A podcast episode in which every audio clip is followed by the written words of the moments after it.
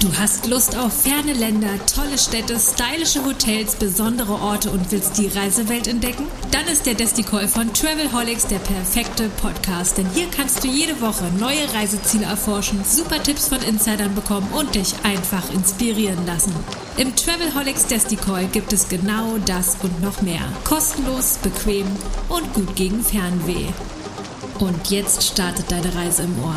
Hör dich einfach weg. Ready for Take Off.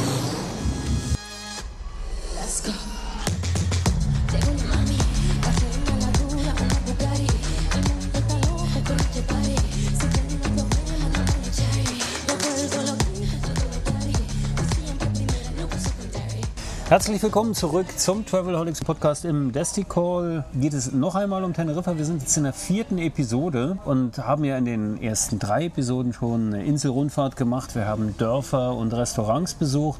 Wir waren jetzt in der dritten Episode auf dem Wasser unterwegs und in der vierten Episode soll es dann um all das gehen, was mit Natur und Land auf der Insel zu tun hat. Mein Name ist Roman Borch und ich sage Hallo und äh, sage Muy buenas tardes wieder an Barbara Bamberger von Turismo de Tenerife.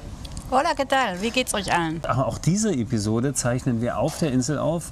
Kurzes Setting mal. Wir sitzen in einer kleinen Bar in Las Galletas, ein Fischerdorf im Süden, bei einer Coca-Cola, bei bestem Wetter in Sonne, schauen auf den Stadtstrand und werden uns jetzt ein wenig unterhalten über den Gast in dieser Episode. Sprechen wir gleich noch. Wir haben über das Wasser gesprochen äh, in der letzten Episode. Diesmal geht es an Land. Was sind so die absoluten Highlights und warum sollte man als Naturfreak und Liebhaber nach Teneriffa kommen? Ja, also auf jeden Fall ähm, würde ich sagen, weil die Destination Teneriffa keine Sonnenstrand und, und, und Buddel- oder Bade, Badeurlaubsdestination ist. Natürlich haben wir ja immer schon gesagt, wir haben Strände, man kann auch in gewissen Orten am Strand seine Burgen bauen, aber die Destination gibt halt einfach hinter diesen touristischen Gebieten und hinter der Strandlandschaft noch viel, viel mehr für sich oder gibt noch viel mehr her. Und wir möchten halt gerne, dass die, unsere Besucher halt auch unser Inland kennenlernen. Und die Insel ist einfach eine, ja, eine sehr, sehr vielfältige Insel, vielfältige Insel mit unheimlich vielen verschiedenen Wanderwegen zum Beispiel. Wir haben auf der Insel 1500 Kilometer ausgeschriebene Wanderwege. Das ist ungefähr so viel wie von Nord nach Süd und West nach Ostdeutschland zusammengerechnet. Das muss man sich mal überlegen. Und wir haben halt einfach ganz viele unterschiedliche Möglichkeiten, diese Insel eben zu erkunden, sei es auf dem, im Hochgebirge, auf dem, im Nationalpark oder auf dem Teide selber oder eben dem Anaga-Gebirge, wo man halt teilweise auch noch ähm, durch die Tertiärwälder, Lorbeerwälder laufen kann. Ähm, ja, oder auch eben an schönen Wanderwegen an der Küste entlang. Also es gibt ganz viele verschiedene Möglichkeiten und eben nicht nur bei, im Wandern, sondern eben auch andere Sport, äh, Sportarten kann man auf der Insel ganz toll das ganze Jahr über durchführen. Deswegen sagen auch viele, wir wären das Freizeitzentrum oder das Fitnesszentrum, nee, Fitnesscenter in der freien Natur. Ja, und deswegen wollten wir eigentlich eine Episode nur um solche Aktivitäten mal machen. Dann lass uns doch mal beim Wandern bleiben und unseren Gast in dieser Episode vorstellen. Der Oliver Conradi ist da. Hallo Oliver. Ja, hallo Roman. Du betreibst dieses Unternehmen Element Adventures unter anderem, wie ich gelernt habe. Du bist mir vorgestellt worden und ich glaube, das wird auch genauso sein als einer der besten Wanderführer der Insel, ähm, der mit äh, Oliver ist die Wikipedia von Teneriffa. Okay, dann werden wir diese Wikipedia jetzt einfach mal aufschlagen, aber tatsächlich einfach erstmal, Oliver, vielleicht erzählst du auch ganz kurz, wie hat es dich auf die Insel verschlagen und was sind so deine, was sind so deine Aktivitäten, die du hier anbietest und betreibst? Ja, also erstmal, äh, ich bin ja hier geboren, aufgewachsen. Also meine Eltern hat es hier verschlagen. In den, mein Vater 58, meine Mutter 62, da haben sie sich zusammengetan. Und dann bin ich erst geboren in den 70er Jahren. Ja, äh, äh, äh, Teneriffa ist natürlich, äh, also ich habe erstmal meine Kindheit hier verbracht, dann habe ich natürlich ein bisschen, äh, bin ich in habe ich studiert im Ausland, in den Internat in äh, Salamanca. Dann bin ich auch noch nach Deutschland, habe ein bisschen Deutsch gelernt. Früher konnte ich ja nicht so gut. Äh, und dann habe ich eine Zeit lang für die TUI gearbeitet als weltweit Springer und bin dann auf meine Insel wieder zurückgekommen, weil habe äh, das Meer vermisst, das Klima. Und seit, neun, äh, seit 2002 arbeite ich hier fest jetzt als Reiseleiter und Wanderführer. Hauptsächlich habe angefangen mit den Wanderungen und das mache ich nach wie vor noch, weil Wanderung, gibt es da bestimmte Routen, wo du sagst, das ist das, was man unbedingt mal, wenn man sich für Natur und Landschaft äh, auf einer Vulkaninsel interessiert, unbedingt gesehen und erlebt haben sollte? So deine Lieblingstour? Oh, ich habe viele Lieblingstouren. Ne? Okay. Also man muss auch bedenken, Teneriffa, die ist sehr vielfältig, wie schon Barbara sagte. Das ist wie so, kann man auch sagen, so ein kleiner Kontinent. Also äh, Teneriffa ist so groß wie das Saarland, so ungefähr um die 2030 Quadratkilometer. Und dann, wenn man zum Beispiel die Insel von der Küste bis, bis zum höchsten Berg, hat auch der höchste Berg Spanien, ne? das ist der Teide mit 3718 Höhenmeter. Wenn man da von der Küste hochfährt bis zum Gipfel, da kann man ganz viele verschiedene Landschaften sehen. Ne? Vor allem bedingt auch die, durch die klimatische Zone. Ne? Zum Beispiel von 0 auf 400 Höhenmeter ungefähr haben wir vielleicht so ein subtropisches Klima, wo Bananenplantagen wachsen, Avocados, Mangos, generell subtropische Pflanzen. Ab 400 Meter Höhe, vielleicht bis 600, haben wir dann was Ähnliches oder Vergleichbares mit mediterranes Klima. Dann äh, äh, bis 1000 Meter, von 600 bis 1000 haben wir dann vielleicht so ein ozeanisches Klima. Das mediterranische, ozeanische Klima, da wächst hauptsächlich mehr so das Gemüse der Insel, Salat, Mais, Karotten, Tomaten, Kartoffeln, sehr wichtig hier. Das ist unser landestypischer Die Gericht. ne? berühmten Papas Canarias. Genau, die Papas Arroz con Mojo mit diesen Mojo-Soßen, die, die den Touristen sehr ge gerne wollen, aber die auch ein bisschen gefährlich sind, sollte man immer gemeinsam probieren. Äh, nicht, dass einer vielleicht ins Sofa schlafen muss. ihr, wisst ja warum, ne? wegen dem Ja. Knoblauch. Ne? Da kann man Vampire erschrecken. Und äh, ja, und dann kommt ab 1000 Meter kommt dann äh, der, der Wald von Teneriffa. Der zieht sich dann von 1000 Meter bis 2000 Meter hoch. Der Wald ist sehr wichtig erzähle ich dann gleich weiter. Und dann ab 2000 Meter haben wir ein kontinentales Klima, wo die Tage sehr, sehr warm sind, die Nächte sehr, sehr kalt. Der klimatische Einfluss lässt dann auch nicht zu, dass weiterhin die Bäume wachsen. So entsteht der Strauch, der Ginster. Die Landschaft erinnert mehr so am wilden Westen oder Mondlandschaft, ne? durch die vielen Vulkane, die man da oben sieht. Und dann ab 2700 Höhenmeter haben wir dann ein subalpines Klima. Also wie man sehen kann, äh, Teneriffa bietet den Leuten immer die äh, verschiedene klimatische Zonen und dementsprechend dann auch die Landschaft, die dazugehört. Und das ist natürlich ein interessantes Phänomen, den man hier so erleben kann. Und dann noch auch der Unterschied Norden-Süden. Norden durch die Wolken, ne, der Einfluss der Passatwinde ist ja hauptsächlich im Laufe des Jahres, was wir haben.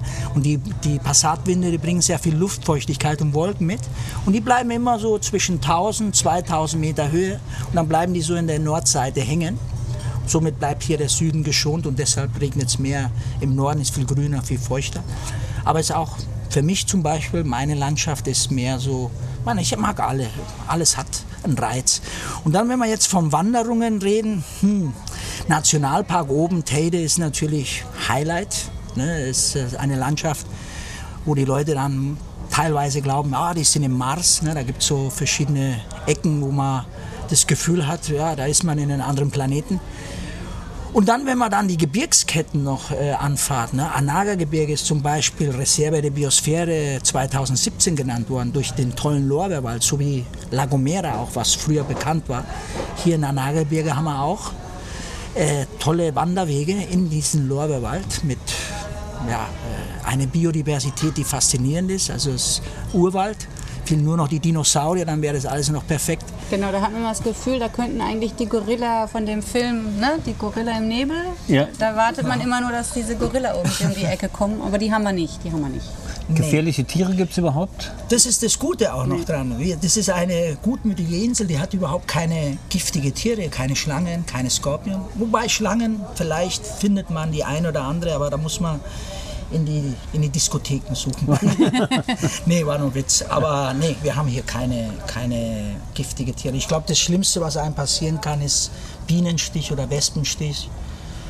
Aber was anderes ist das Meer. Im Meer gibt es wahrscheinlich dann auch so äh, Feuer, äh, wie sagt man, die Feuerfische, Die- Steine, ja, okay, oder ja. Quallen oder so. Das kann. Aber den weißen Hai hat man ja auch noch nicht gesehen. Nein. Ja, das haben wir ja in der letzten Episode schon geklärt. Auch Tauchen, Surfen und so weiter, alles unkompliziert. Genau. Lass uns nochmal zurück zum. Du hast gesagt, der Wald ist so wichtig.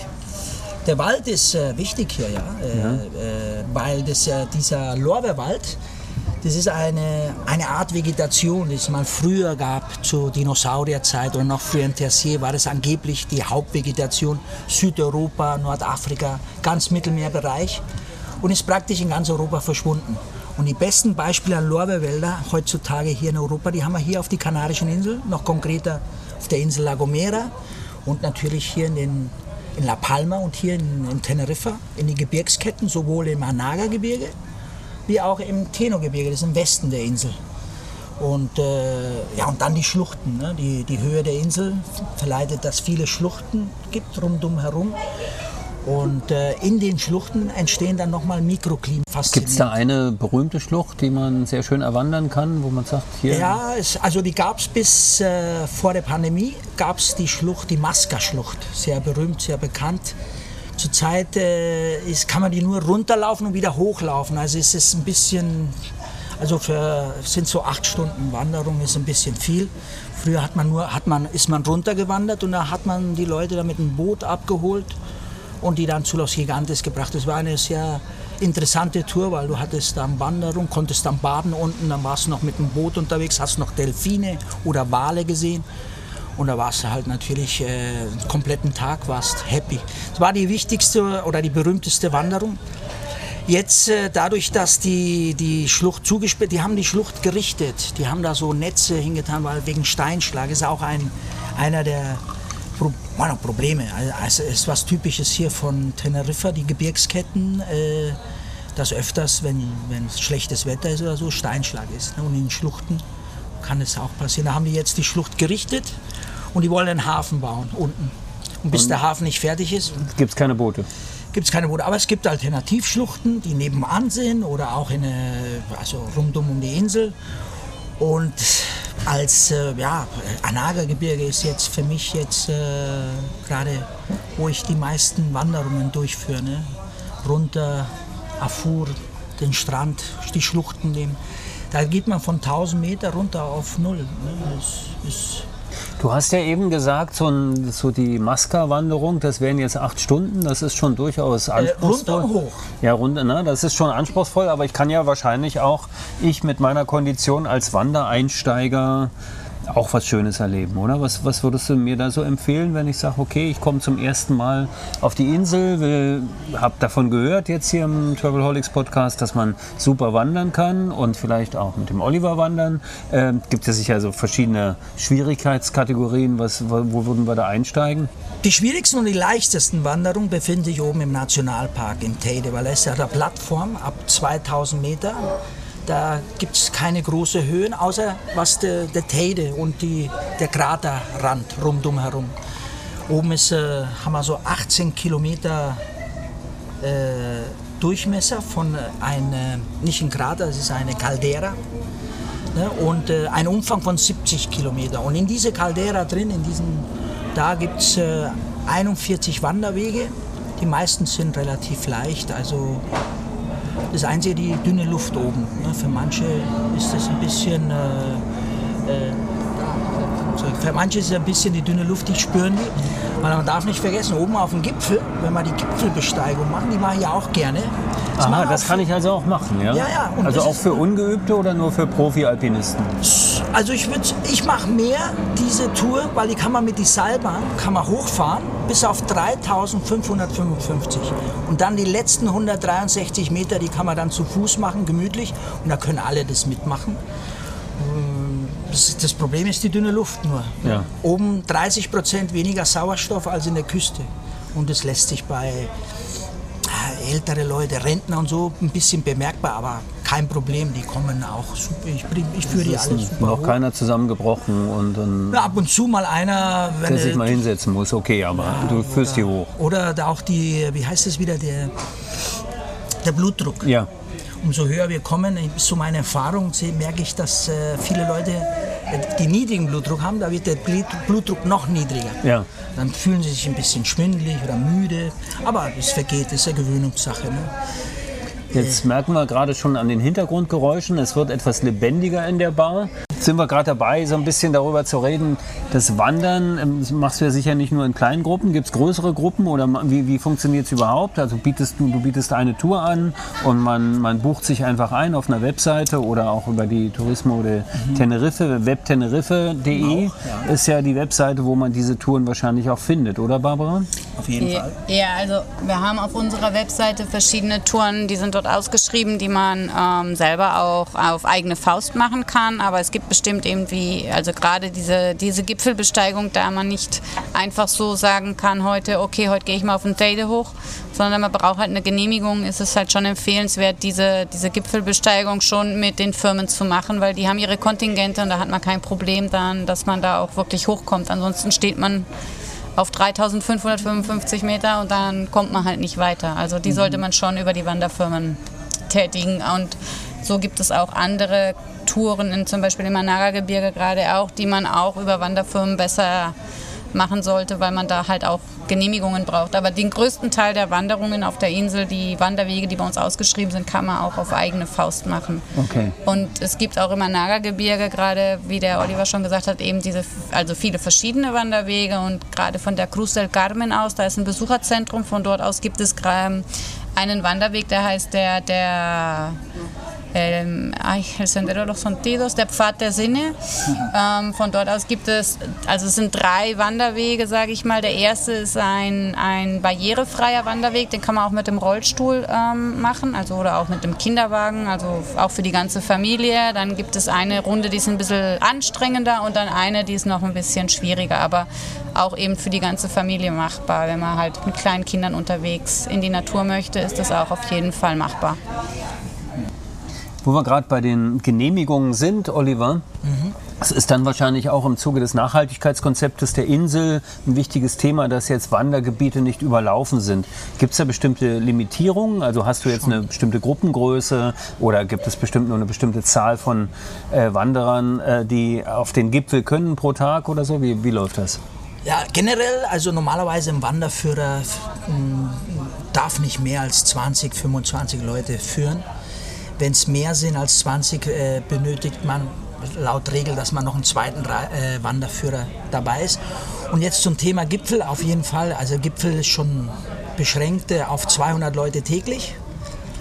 Und äh, wir, also manche, die, die, die mal Agenturen haben und die haben da so einen speziellen Code und wir können dann noch 19 Stunden vorher nochmal 20, 30 Plätze buchen, aber für alle. Ne? Und das ist auch so, wer erster kommt, der kriegt die Plätze. Deshalb zum Beispiel jetzt für normale Gäste, die jetzt das nicht über eine Agentur machen, die das selbst buchen wollen über Internet, da gibt es eine Wartezeit von zwei Monaten. Um auf den Gipfel zu kommen. Teide sind schon fast sechs Monate. Ja, oder sechs Monate. Ich, Also- sag, ich, sag, ich weiß es nicht genau, weil ich eigentlich mit diese, mit diese, Klar, du hast ja das ich mache das mit, selbst mit, selbst ich, wenn, wenn ich Anfragen bekomme, dann muss ich sofort reingehen in den Computer, gucken, ob überhaupt Platz ist für die nächste Woche, weil die Anfragen kommen immer so eine Woche vorher, zwei Wochen vorher und manchmal sind keine Plätze da, vor allem in August, im Sommer. Da haben die Leute schon gebucht im Jahr voraus, fast. Sommer ist ein gutes Stichwort. Ähm, man darf ja eine Sache nicht vergessen. Gehen wir mal zu den praktischen Reisetipps für Teneriffa ganz kurz. Äh, wenn ich jetzt einen Teneriffa-Urlaub buche und unten in den Süden fahre und dann sitze ich jetzt hier bei 23 Grad im Februar in der Sonne, hab super schön. Wenn ich dann hoch auf den Gipfel gehe, da brauche ich dann schon meine Winterklamotten, oder? Ja, im August vielleicht nicht unbedingt, aber auf jeden Fall eine Jacke. Und was ganz wichtig ist, wenn man im August, im Juli, im September hier unten schön am Strand liegt bei 5, 26, 27 Grad und hochschaut auf den Teide, weil den sehen wir ja hier von unten vom Strand, dann kommen viele auf den Gedanken, ach, lass uns doch mal hochfahren und fahren dann in kurzer Hose und Flipflops in ein ähm, Hochgebirge. Also in Deutschland, glaube ich, kommt auch keiner auf den Gedanken, auf die Zugspitze in Flipflops, Stöckelschuhen und kurzer Hose zu fahren. Vielleicht gibt es ein paar Spezies, die das in- tun, aber In sagen- München die Instagrammer. dann ja, okay. Vielleicht. Ja, aber also in der Regel fährt man, glaube ich, nicht ins Hochgebirge in Flipflops und das sollte man nicht vergessen. Der Teide ist knapp 1000 Meter höher als die Zugspitze. Also es ist schon ein hohes Gebirge und man sollte auf jeden Fall ordentliche Schuhe dabei haben, eine Jacke auf jeden Fall auch. Vielleicht braucht man sie, vielleicht braucht man sie nicht. Aber schon im Frühling ist es auf jeden Fall eher so, dass man hier unten am Wasser wirklich angenehme Temperaturen hat und oben dann doch schon eine dicke Winterjacke braucht. Und Oliver, die, die Wanderwege sind so, dass ich mit normalen Turnschuhen oder brauche ich äh, spezielle Wanderschuhe? Wie, wie bin ich da unterwegs? Natürlich, das Beste ist immer Wanderschuhe zu haben. Speziell müssen die nicht sein. Es reich- reichen auch Trekking Boots, Ja. ne, die einen guten Profil haben unten drunter. Oder Schuhe, die Tennisschuhe, die auch einen guten Profil haben, geht auch. Ähm, das kommt immer auch auf, auf die Leute drauf an. Wenn jemand gut gehen kann mit normale Schuhe, dann lasse ich ihn auch natürlich mitwandern. Äh, mit Steckerlschuhe jetzt nicht. Aber ja, ja, nee, also das ist wichtig. Und ähm, wie schon Barbara sagte, also wie wir vorhin schon gesagt haben, dass, äh, der Te- Temperaturunterschied ist groß. Äh, ich, wenn ich im Sommer hochgehe, morgens früh, da bin ich so um 8 Uhr früh oben, da habe ich manchmal so 3, 5 Grad nur im Sommer. Im Sommer. Und abhängig von den Winde, wenn starker Wind ist, ist die gefühlte Temperatur unter Null. Habe ich auch schon öfters erlebt im Sommer. Und jetzt natürlich im Winter, die Temperaturen sind hundertprozentig unter Null. Jetzt haben wir oben, oh na, jetzt hat es ja geschneit die letzten Tage. Jetzt die Wanderwege sind jetzt gesperrt erstmal, bis es wieder schmelzt und so. Aber ja, minus 10 Grad bestimmt oben. Aber es sieht natürlich schön aus, ne? wenn man hochfährt Oh, und jetzt über den. Wolken ist und den schneebedeckten Kegel hat. Das hat schon äh, also allein für Fotoenthusiasten auch was Besonderes, Ja. wenn man tolle Aufnahmen machen will. Auf jeden Fall. Und wir sind momentan sehr, sehr glücklich darüber, dass es endlich mal wieder geschneit hat, weil letztendlich haben wir ja auch keine Seen auf der Insel und das, das Tau, der Tau von dem Schnee ist auch unser Grundwasser, weil das fließt ja auch in die Galerien und ähm, wird dort sozusagen aufgefangen. Und somit ist der Schnee oder das Wasser, was dann aus dem Schmelzen, aus dem Schmelz da entsteht, ist sozusagen unser Grundwasser und auch eben die, die Wolke, die Oliver vorhin schon erklärt hat mit dem Wald, der um die Insel herumgeht, die Baumkrone, der Kiefernwald, der hat hier die Eigenart, dass wenn die Wolke in, in dem Wald hängt, dass die Kiefernadeln, ne, die sind so, so, konzipiert. Erklär du das mal, du kannst das so schön. Also äh, der Schnee ist wichtig, weil äh, oben darf man kein Salz streuen auf die Straßen. Also man muss immer warten, bis es äh, schmelzt. Also manchmal sind eine Woche lang die Straßen zugesperrt, wenn es viel geschneit hat. Schnee sind natürlich äh, wichtige Wasser. Und dann auch der Passat. Ich habe ja gesagt, der meiste Zeit des Jahres haben wir den Passat-Einfluss. und die Passatwolken, die bleiben immer zwischen 1000 und 2000 Meter Höhe. Und da ist auch der Wald. Und die kanarische Kiefer ist ein ganz besonderer Baum, weil er drei lange Nadeln hat. Ne, die, die europäische Kiefer hat ja nur zwei Nadeln, die sind so fünf bis zehn Zentimeter lang und unsere Nadeln sind so 25, 30 Zentimeter lang. Die Botaniker nennen die auch Wolkenmelkner, weil was sie machen ist, die saugen die Feuchtigkeit von den Wolken, nehmen die auf sich. 25 Prozent behalten die für sich selbst, für den Wachstum, das übrigens sehr langsam ist, wenn, wenn er ein gewisses Alter hat. Und dann äh, 75 Prozent kondensiert in diesen langen Nadeln, tropft runter, filtert sich in die Erde und das ist die Methode, die wir hier haben, unsere Wasserressourcen zu bekommen. Wir haben keine Flüsse, wir haben keine Stauseen, wir haben keine Seen. Der eine oder andere wird sich bestimmt fragen, ja, wo bekommen die Leute hier das Wasser her?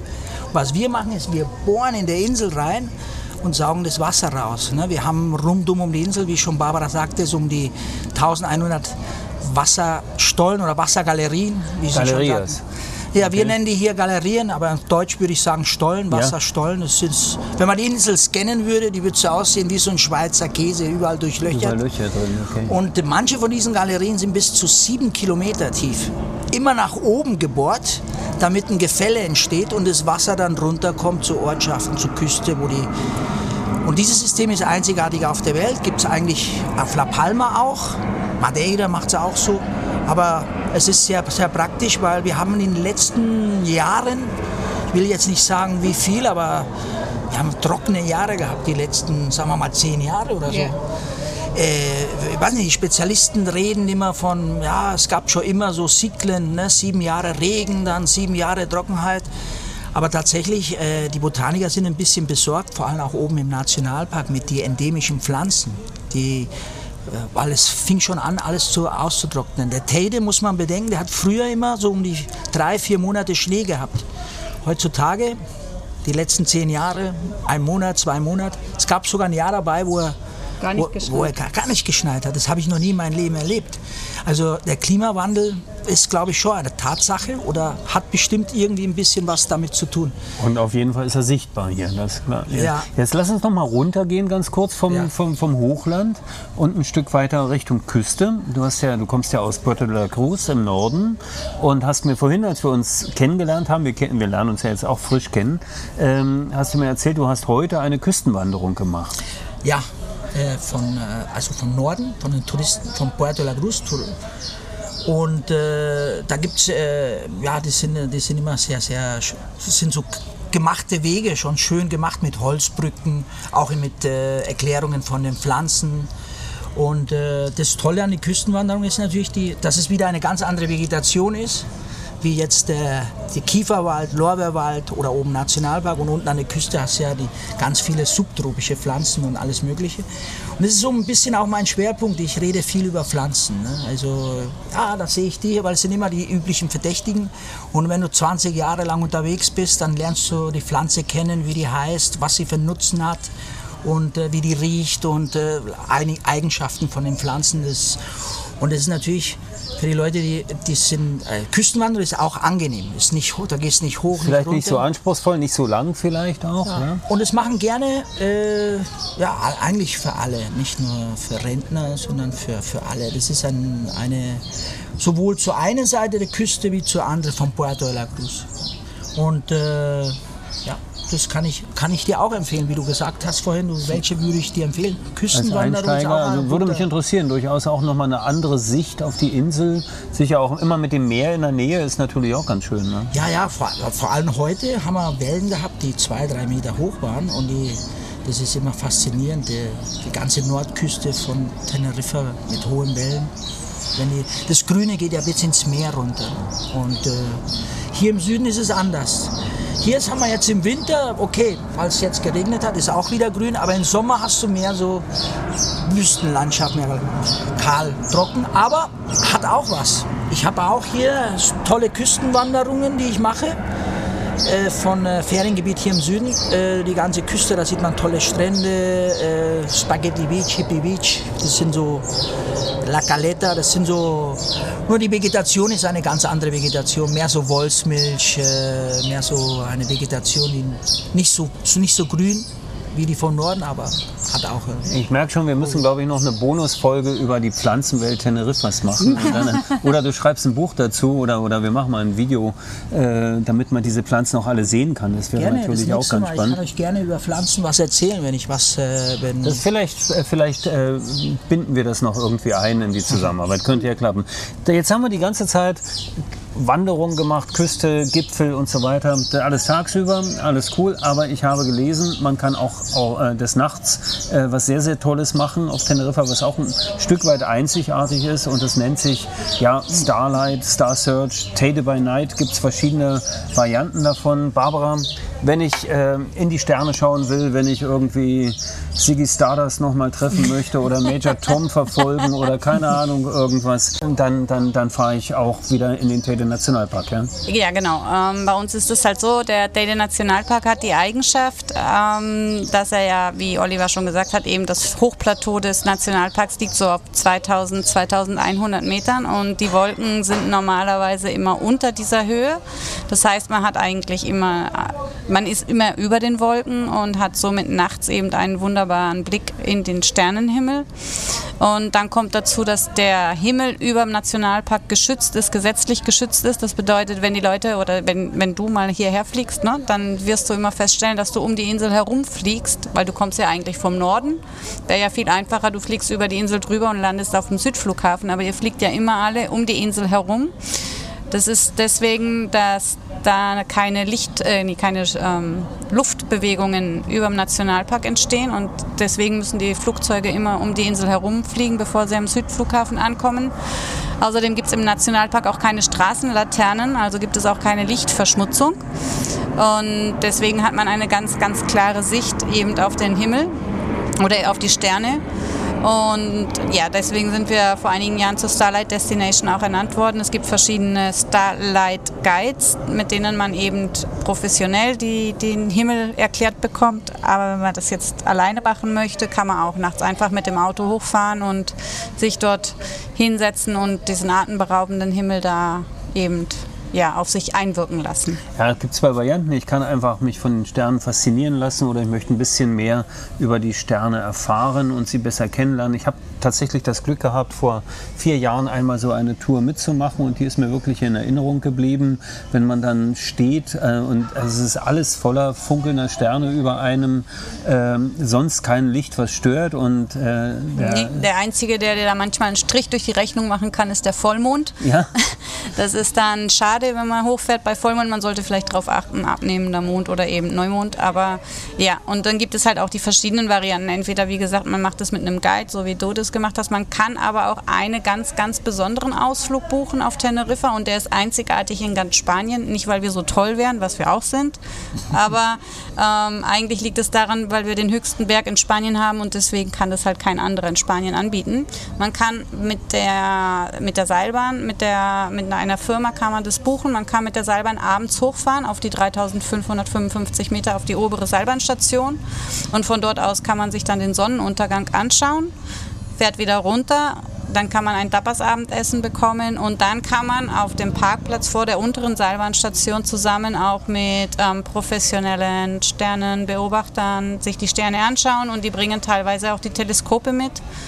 Und durch die Teleskope kann man dann eben auch andere Planeten sehen. Also ich habe es wirklich schon erlebt, dass ich die Ringe vom Saturn sehen konnte. Und das ist schon also ein ganz gigantischer Ausflug. Ist nicht ganz billig, aber einzigartig in Spanien. Und das Einzigartige, das wollen wir hier vermitteln. Ich glaube, jetzt haben wir eine ganz gute Runde gemacht. Ich, äh, gemacht. ich fasse das mal so zusammen. Wir sind um die Insel gewandert, auf den höchsten Berg der Insel gewandert. Wir haben Pflanzen kennengelernt. Wir haben, äh, sind ein bisschen durch die Wälder gestreift und haben die alten Lorbeerbäume, die die Saurier schon angeknabbert haben, besucht. Und ähm, jetzt vielleicht noch die Sterne ähm, entdeckt und äh, liebgewonnen. Wir haben also in diesen vier Episoden eine ganze Menge Gründe geschaffen, Teneriffa zu besuchen, auf ganz unterschiedliche Art und Weise kennenzulernen. Ich würde an der Stelle ganz herzlich Dankeschön sagen. Dankeschön erstmal dem Oliver Konradi. Danke, dass du dabei warst und danke, dass du uns so mitgenommen hast auf die Naturpfade dieser Insel. Ja, ich bedanke mich auch, war mir ein Vergnügen. Und äh, ich hoffe, dass, das, dass wir vielleicht noch irgendwann mal eine, eine zweite äh, Runde drehen. Ja, und vielleicht machen wir tatsächlich auch mal eine Wanderung zusammen. Das wäre noch besser. Und äh, dann sage ich natürlich ganz herzlich Dankeschön der Barbara Bamberger, die von äh, Tourismo de Teneriffa, die das sozusagen alles verantwortet hat und mich jetzt vier Folgen lang im Podcast begleitet hat. Und danke dir, Barbara, das hat wirklich sehr viel Spaß gemacht. Ja, ich danke euch. Ich danke dir dafür, dass du dir die Zeit genommen hast. Und ich hoffe, dass wir ein bisschen mehr von Teneriffa auch ähm, ja, den Leuten nahebringen können und vielleicht doch den einen oder anderen auf den Gedanken gebracht haben, vielleicht mal nach Teneriffa zu kommen. Wir würden uns freuen, alle hier begrüßen zu können. Und dass es sich lohnt, kann ich nur unterstreichen. In diesem Sinne, nos vemos en la isla. Vielen Dank und äh, danke fürs Zuhören. Das ist der Travelholics Podcast. Mein Name ist Roman Borch. Auf Wiederhören. Willkommen zurück. Gut gelandet? Lust auf mehr? Dann einfach den Podcast abonnieren und selbst ein Travelholic werden. Oder bist du schon Weltenbummler und willst dein Hotel oder deine Destination einmal im Travelholics Desticoi vorstellen und Hörer auf eine Reise mitnehmen? Just get in touch mit Travelholics, dem Podcast für Touristiker.